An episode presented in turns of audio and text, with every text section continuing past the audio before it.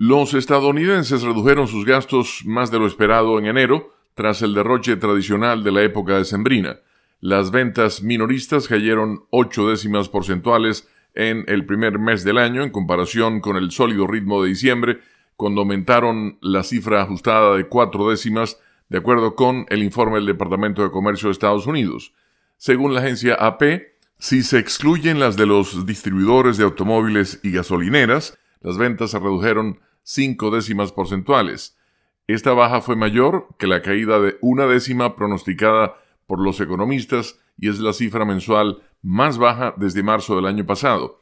Los analistas esperaban que los estadounidenses redujeran sus gastos a finales del año pasado bajo el peso de las deudas de las tarjetas de crédito y la reducción en el ahorro. Sin embargo, a pesar de esos retos, junto con un aumento de los costos del crédito y de los precios en general, el gasto en los hogares fue impulsado por un sólido mercado laboral y los aumentos salariales. No obstante, los compradores parecieron desacelerar sus gastos en enero. Las ventas de las tiendas de ropa y accesorios cayeron dos décimas porcentuales, las de los proveedores de materiales de construcción y abastecedores cayeron poco más del 4%, lo que refleja un mercado de la vivienda todavía débil.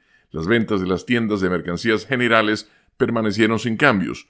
Las ventas en línea bajaron ocho décimas y las de los restaurantes aumentaron siete décimas porcentuales. La inflación en Estados Unidos se enfrió el mes pasado, pero permaneció alta y se informó esta semana que el índice de precios al consumidor, IPC, aumentó tres décimas porcentuales de diciembre a enero. En comparación con el año anterior, los precios aumentaron poco más del 3%.